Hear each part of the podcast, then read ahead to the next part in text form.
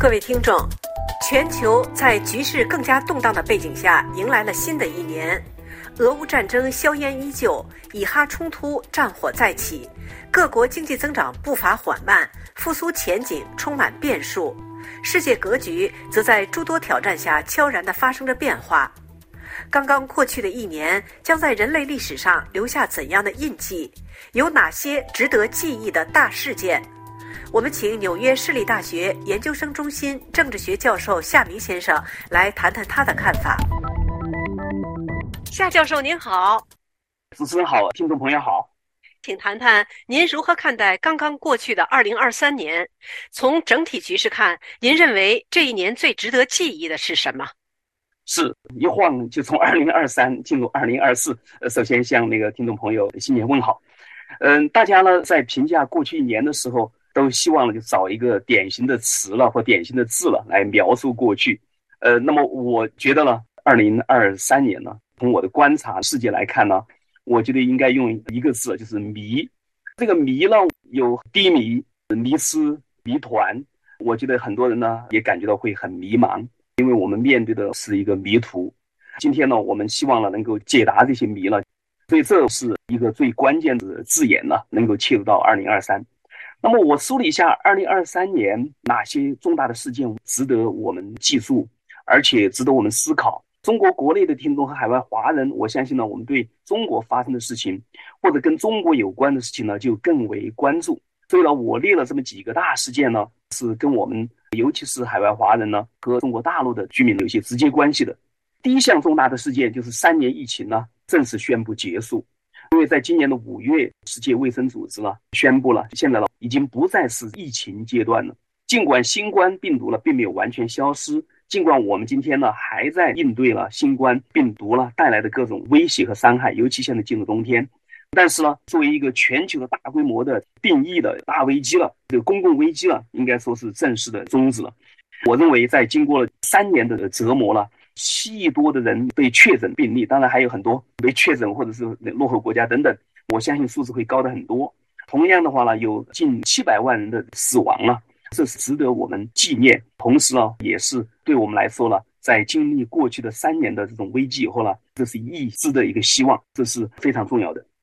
第二个呢，我认为非常重要的是和中国呢有关，那就是习近平呢，在今年的三月了。再次连任了国家主席，这是突破原来的任期限制了。也不仅是习近平修宪了，而且也打破了在改革开放以来形成的国家最高领导人任期呢不超过两届。习近平呢破坏了这个不仅是宪法，而且破坏了这么一个惯例了。那么我认为这是一个重大的事件，因为这个重大事件与此相关的就在于全球，尤其是西方发达国家，还有国内的老百姓，尤其是国内的资本界、私人资本界。还有外商进入的，包括台湾、香港的一些港台的商人进入的，对中国的经济了，尤其对习近平的领导了，失去了全面的信心的失落。那我认为这是一个大事件。这个大事件呢，使得中国呢进入到了一个账本危机，也就是债务加通货紧缩了。这些东西呢，在配备了其他的各种的，外面看的都是属于是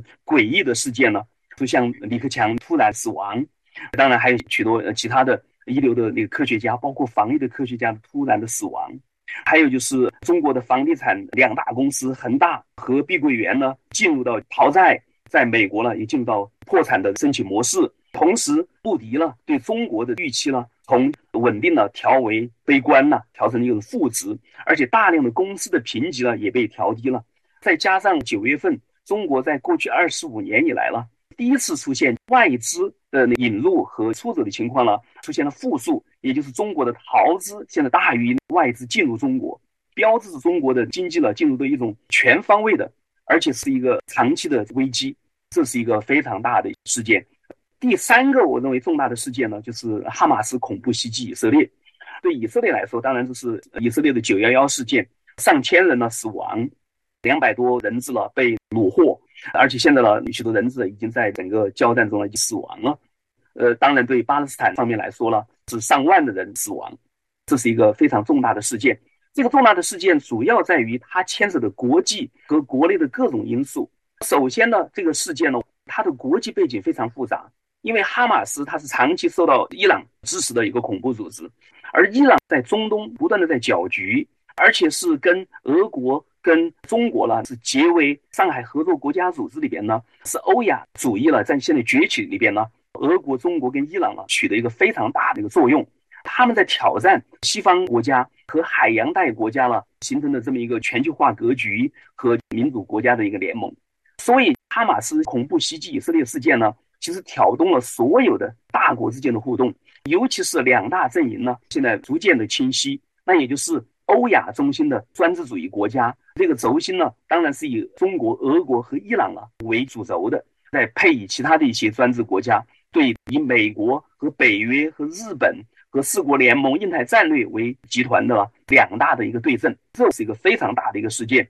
那么，而且这个事件呢，发生了。其中主要是针对跟美国呢是一个直接的较量，因为美国在它过去呢二战以后呢建立北约，建立大西洋主义，后来跟日本、韩国结盟，最后呢日韩呢跟美国呢在戴维营的协议上呢三国又在结盟，然后再有就是四国联盟，再有印太战略，而美国在印度举行的 G 二零的这个会议上呢又穿针引线呢在推动印度、中东和欧洲的走廊，整个西方世界。整个民主国家联盟呢，对欧洲大陆的专制国家形成一个包围的体系。所以，我认为哈马斯的恐怖袭击呢，就不仅只是局限于以色列或者中东的格局，而是冲击整个世界大的格局。如果我们说冷战的爆发或者冷战的格局的话呢，那我认为哈马斯恐怖袭击呢，直接的反映了目前我们进入的这个冷战和热战的格局。第四个重大的事件呢，当然跟刚才也提到一点，就是美日韩呢。他们的戴维营的这个协议了，我们知道美国跟日本一直有单边的盟国协议，美国跟韩国也有单边的盟国的协议。但是我们知道，日本跟韩国由于长期的殖民主义的原因，尤其二战的原因，日韩两国呢总是呢合不拢，所以对美国来说呢，这是一个非常头痛的事情。但是呢，八月份，呃，美国总统拜登呢不断的斡旋，使得日本跟韩国呢愿意走到一道。把美国原来的单边的结盟呢，变成一个三国的这么一个三角战略的一个伙伴的关系。这个呢，当然主要是针对北韩，针对中国在东海、台湾海峡和南海的各种的举动，针对中国呢，对日本、对韩国呢，对美国呢，都形成了一种挑战和威胁而来的。所以我认为呢，这是一个大的一个举动呢，对东北亚、对东亚、对整个中国的国运呢，影响都是非常大。第五大重要事件呢，当然是。印度主持的 G 二零的高峰会议，